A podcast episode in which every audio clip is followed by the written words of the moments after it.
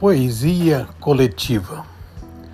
É hora de acordar, ressignificar nossa existência, abrir os olhos para a vida, dar mais importância à morte, respeitando a vida individual e coletiva, abraçando e amando as pessoas que dividem os prazeres da existência, indignando-se com o absurdo exercendo sua mais nobre condição humana, raciocínio lógico e ação com inteligência.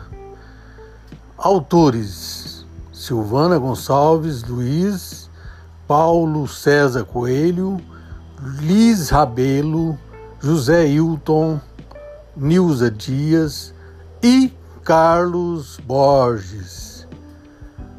De Belo Horizonte, José Hilton.